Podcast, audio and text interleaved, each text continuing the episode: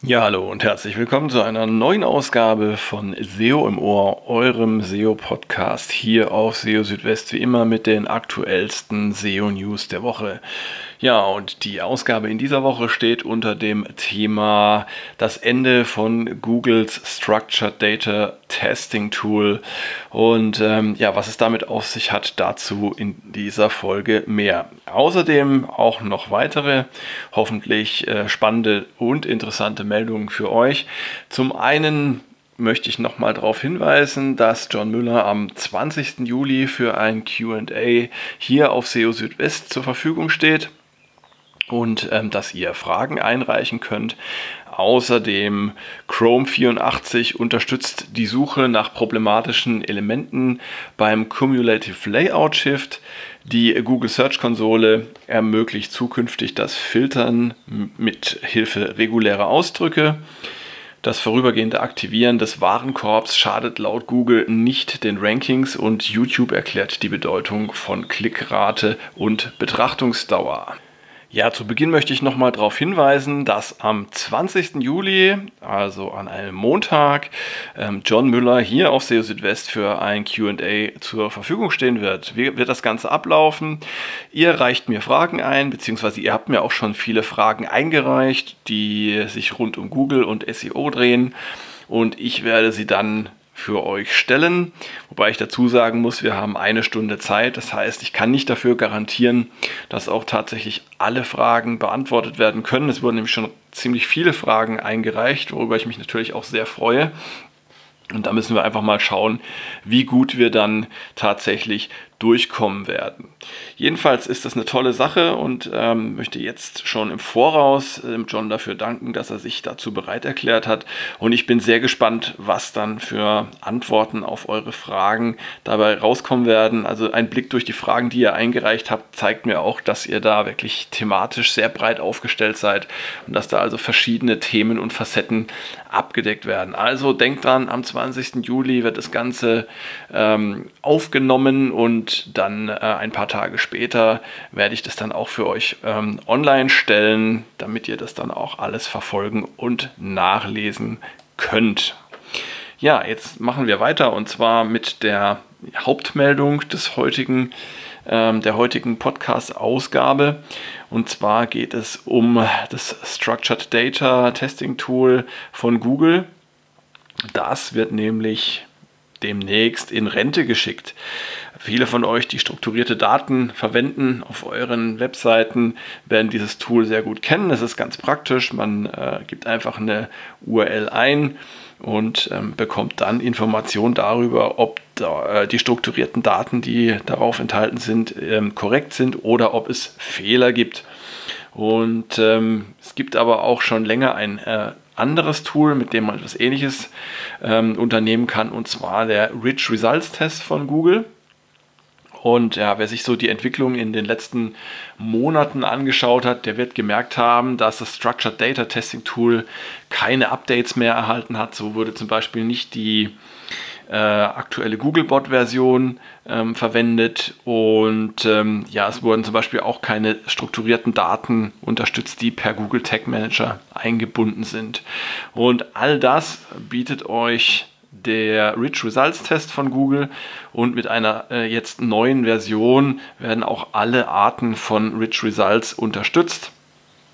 Das heißt also, das ist jetzt das Tool zukünftig, das ihr verwenden solltet, um die strukturierten Daten auf euren Seiten zu testen. Der Rich Results Test ist jetzt damit auch aus der Beta-Phase raus und ähm, bietet in seiner aktuellen Version auch eine Reihe von Vorteilen. Zum Beispiel ähm, erstmal die Anzeige, für welche Arten von Rich Results eine Webseite geeignet ist, dann auch eine effektivere Handhabung von dynamisch geladenen strukturierten Daten, siehe zum Beispiel Google Tag Manager, dann das Rendering ähm, der mobilen und der Desktop-Variante äh, der getesteten Seite kann man sich anschauen und es gibt eine komplette Übereinstimmung mit den Berichten ähm, in der Google Search Konsole zu strukturierten Daten.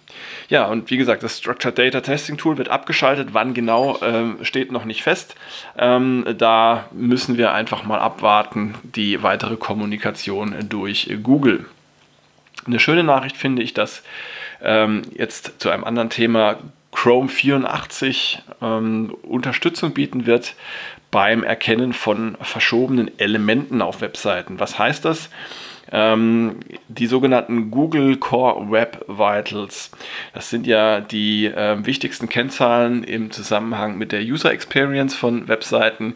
Diese Google Core Web Vitals unter, ähm, enthalten eine Kennzahl, die nennt sich Cumulative Layout Shift und der berechnet sich dadurch, ähm, wie viele Elemente ähm, auf einer Seite beim Laden plötzlich und unerwartet verschoben werden, beziehungsweise wie stark sich das Layout einer Webseite beim Laden verändert. Das kann problematisch sein, zum Beispiel wenn äh, Buttons plötzlich verrutschen und man dann beim Laden der Seite ähm, auf einen Button klickt, der vorher noch ganz woanders positioniert war und man dann ähm, im schlimmsten Fall ungewünschte Aktionen ähm, ausführt. Und ja, das wird eben durch diesen Cumulative Layout Shift ähm, ähm, angegeben, der Bestandteil der Google Core Web Vitals ist. Schwierig war dabei bisher allerdings, dass man nicht genau sagen konnte, ohne jetzt wirklich Codeanalyse zu betreiben, welche Elemente denn letztendlich zu diesem, zu einem höheren Cumulative Layout Shift geführt haben. Und ähm, ja, in Chrome 84 soll es dann eben eine entsprechende Erweiterung geben, die das ermöglichen soll. Ähm, momentan ist das noch etwas äh, vage. Es geht dabei um einen prozeduralen Algorithmus, der die Ursachen des Layout-Shifts melden und das Node-Attribut auf Null setzen soll, wenn der verschobene Node abgelöst wird oder sich im Shadow DOM befindet. Ich habe jetzt wörtlich zitiert aus dem entsprechenden Feature. Ähm, wie das dann letztendlich aussehen wird und ähm, wie man es nutzen kann, da müssen wir uns noch ein bisschen gedulden. Ich gehe mal davon aus, dass es einfach in die Entwicklerkonsole von Google Chrome integriert wird oder dass es eine Schnittstelle geben wird, die dann zum Beispiel von bestimmten Tools wie Lighthouse oder mh, hm, auch PageSpeed Insights, also von Tools, die äh, die Google Core Web Vitals unterstützen, äh, dass die das dann entsprechend anzeigen. Eine Erweiterung gibt es auch oder wird es auch geben für die Google Search Konsole und zwar für den Leistungsbericht. Da wird es zukünftig die Möglichkeit geben, einen äh, Custom-Filter mit regulären Ausdrücken zu verwenden. Ähm, reguläre Ausdrücke für all diejenigen von euch, die das noch nicht kennen oder noch nicht genutzt haben, sind gewisse Regeln, gewisse, es ist eine gewisse Syntax, mithilfe derer man ja nach bestimmten Daten oder Datensätzen suchen kann. Da kann man dann mit ähm, Platzhaltern zum Beispiel arbeiten, äh, um äh, Wildcards zu verwenden, um bestimmte Zeichen zu ersetzen oder auf bestimmte Zeichenfolgen zu filtern. Also es ist ein ja, fast schon eine Wissenschaft, möchte ich sagen. Also die Anwendung von regulären Ausdrücken ähm, entsprechend kompliziert kann es auch werden, sodass also manche davor zurückschrecken. Ähm, aber es gibt natürlich auch gerade unter SEOs äh, und, und äh, denen, die sehr gerne mit ähm, vielen und großen Datensätzen arbeiten, auch große Fans von regulären Ausdrücken. Und all diejenigen dürfen sich jetzt natürlich sehr freuen über diese Nachricht. Also insbesondere dann, wenn man mit, mit großen Datensätzen oder auch mit vielen URLs arbeitet im Leistungsbericht, dann kann das also eine tolle Unterstützung sein. Noch ein paar Stichpunkte zu dem neuen Regex-Filter. Also standardmäßig wird mit Partial Match äh, gearbeitet. Das bedeutet, dass äh, verwendete reguläre Ausdrücke an beliebigen Stellen im String angewendet, werden können, äh, solange man nicht die entsprechenden Begrenzungszeichen äh, verwendet, um Anfang und Ende des Strings zu kennzeichnen. Es wird auch standardmäßig eine Unterscheidung zwischen Groß- und Kleinschreibung vorgenommen. Das kann man aber äh, mit Hilfe eines bestimmten äh, Ausdrucks am Beginn deaktivieren. Ja, und ungültige reguläre Ausdrücke mit falscher Syntax liefern einfach keine Ergebnisse zurück. Also ich bin gespannt darauf, äh, das einmal auszuprobieren.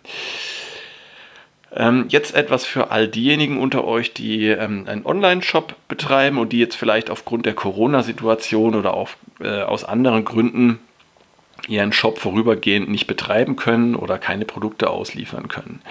Ähm, in einem solchen Fall ist es durchaus äh, zu empfehlen, den Warenkorb einfach zu deaktivieren, also nicht die komplette Website abzuschalten, sondern den Warenkorb zu deaktivieren.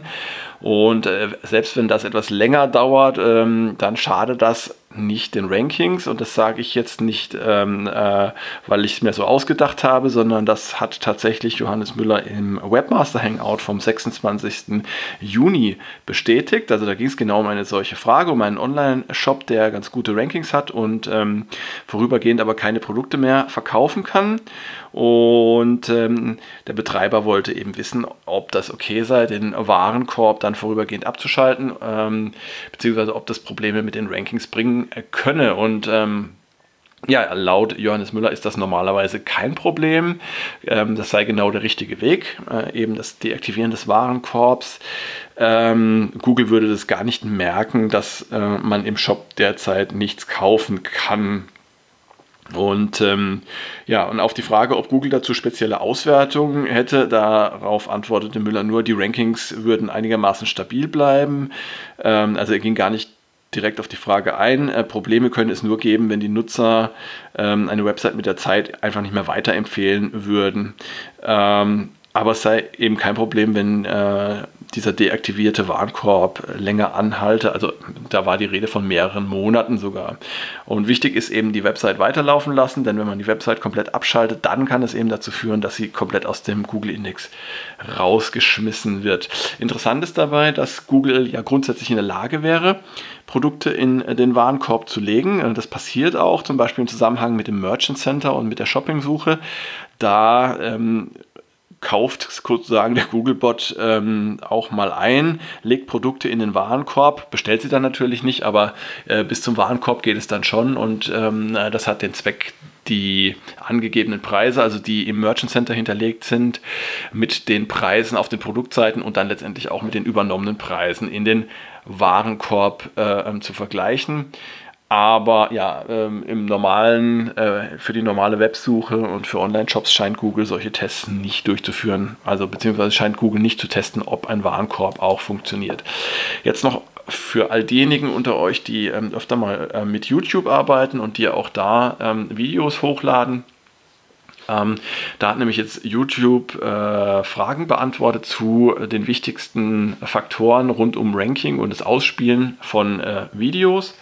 Und zwar ging es da insbesondere um die Klickrate und ähm, auch um die Betrachtungsdauer. Also das sind zwei Kennzahlen, die für äh, äh, YouTube eine wichtige Rolle spielen. Bei der Betrachtungsdauer insbesondere die sogenannte Average Viewer Duration AVD.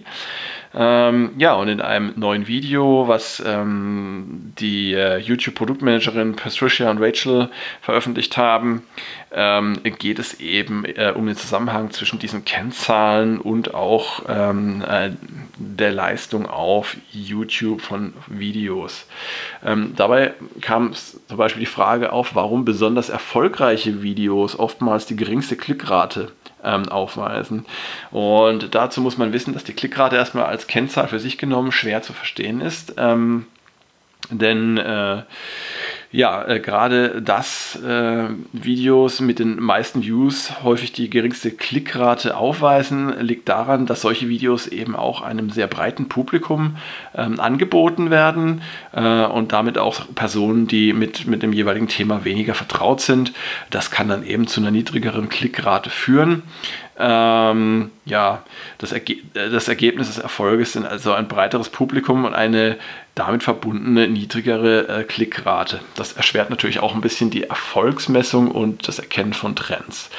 Ähm, aus diesem Grund äh, wird empfohlen, verschiedene Kennzahlen einzubeziehen und äh, damit auch eine umfassende Sicht auf die Dinge zu erhalten. Ähm, gerade dann, wenn eine Kennzahl verwirrend ist, dann ähm, kann man eventuell eine Erklärung anhand anderer Kennzahlen heranziehen. Und ähm, ja, Zukünftig wird es außerdem auch in, in YouTube ein sogenanntes AB-Thumbnail-Testing geben und auch damit soll es möglich sein, dann genauere Analysen durchzuführen. Ähm, Weitere spannende Frage in dem Zusammenhang war, wie wirkt sich eine kürzere Betrachtungsdauer oder AVD auf die Ausspielung von Videos in YouTube aus? Und äh, ja, ähm, da ging es erstmal um die Frage, ja, wie sich überhaupt eine kürzere durchschnittliche View-Time aufgrund externer Links auf die Reichweite und die Ausspielung von Videos auswirken kann.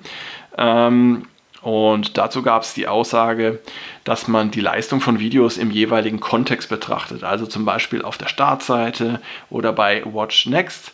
Und ähm, alle Platzierungen oder die verschiedenen Platzierungen auf YouTube haben jeweils eigene Ranking-Modelle. Ähm, das ist auch sinnvoll, denn die Vorschläge auf der Startseite basieren zum Beispiel vor allem auf der persönlichen Historie betrachteter Videos, während es bei Watch Next vor allem darauf ankommt, was man sich zuletzt angesehen hat. Ähm, grundsätzlich wirkt sich externer Traffic nicht negativ auf die Empfehlungen. Ähm, auf der Startseite oder äh, für Watch Next aus. Ähm, man muss eben einfach manchmal die einzelnen Traffic-Quellen äh, separat betrachten.